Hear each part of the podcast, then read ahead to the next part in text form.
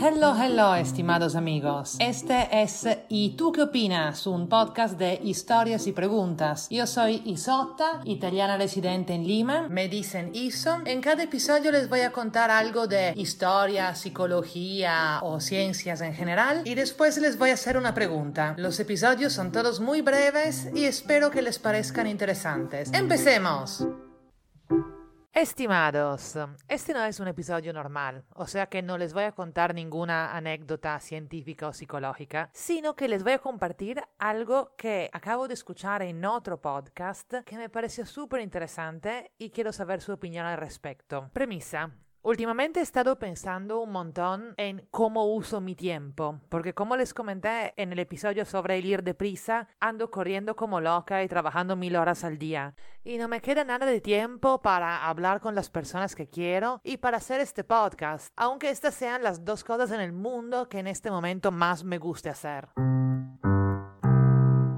Lo que sí al final de un largo día de trabajo me siento bien conmigo misma y me digo, He trabajado duro. ¿Y qué importa si no he leído ni una página de un libro, si no he contestado a esa amiga que me ha escrito y si no he visto ese video que me ha recomendado? Trabajo es trabajo. Y esa sensación de satisfacción conmigo misma por haber trabajado duro ni siquiera está vinculada a cuánta plata he hecho, solo está vinculada al trabajar por sí. Y siempre he considerado ese un rasgo noble de mi personalidad. Yo trabajo duro porque es justo trabajar duro, no por la plata. Durante la cuarentena me sentía culpable por cuánto disfrutaba leer y grabar podcast y hablar con amigos y porque tampoco extrañaba el trabajar.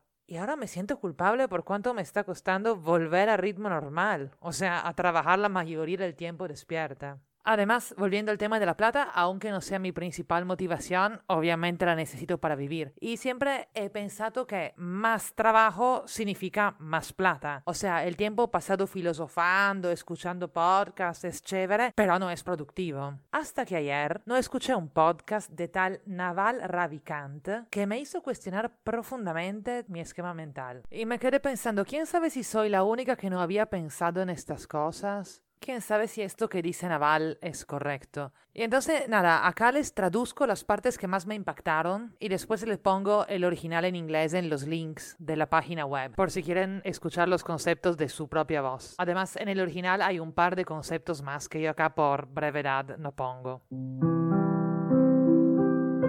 Si Warren Buffett, que para los que no saben es un inversionista y uno de los hombres más ricos del mundo, si Warren Buffett toma la decisión correcta el 85% del tiempo y sus competidores toman la decisión correcta el 70% del tiempo, Buffett ganará todo. Esa es una fuente de su fortaleza, el tomar buenas decisiones.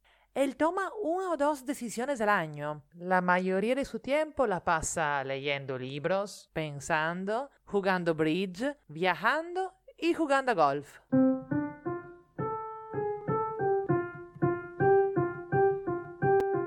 Obviamente el trabajo duro no es la solución.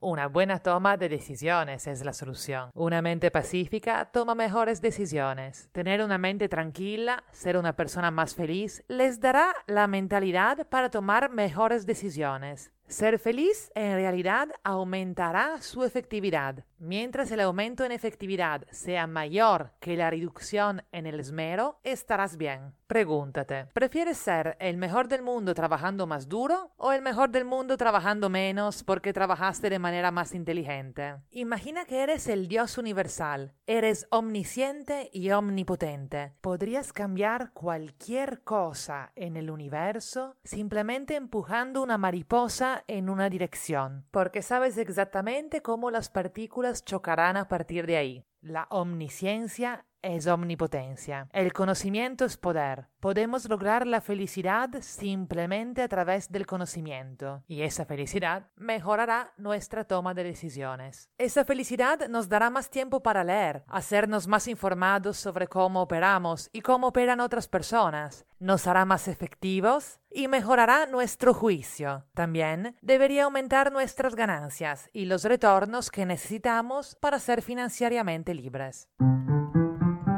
Si Naval tiene razón, ustedes escuchando este podcast y yo escribiéndolo, estamos aprendiendo y mejorando nuestros juicios y esto nos va a volver más efectivos. A lo mejor la frase que más me impactó de todo el discurso es que la felicidad pueda hacernos ganar porque mejora nuestra toma de decisiones. En verdad nunca lo había visto antes. ¿Y a ustedes qué le impactó más de todo eso? ¿Y les parece sabio lo que dice Naval? Por favor, compartan sus opiniones para volvernos todos más sabios y quién sabe, más ricos. Ah, y hablando de ser efectivos, si todavía están escuchando podcasts en la página web, les recomiendo en vez que pasen a la app que nos está auspiciando, que se llama Castro y que se baja en la web Castro FM, que es un sistema fantástico para escuchar podcasts. Eh, solo funciona si tienen iPhone. Otra cosa, si esto les parece interesante, compártanlo con sus amigos y si están en iTunes, por favor, dejen una evaluación, porque esto es lo que Apple usa para sugerir mi podcast a otras personas. Muchas gracias amigos, quedo atenta a sus opiniones. Besos.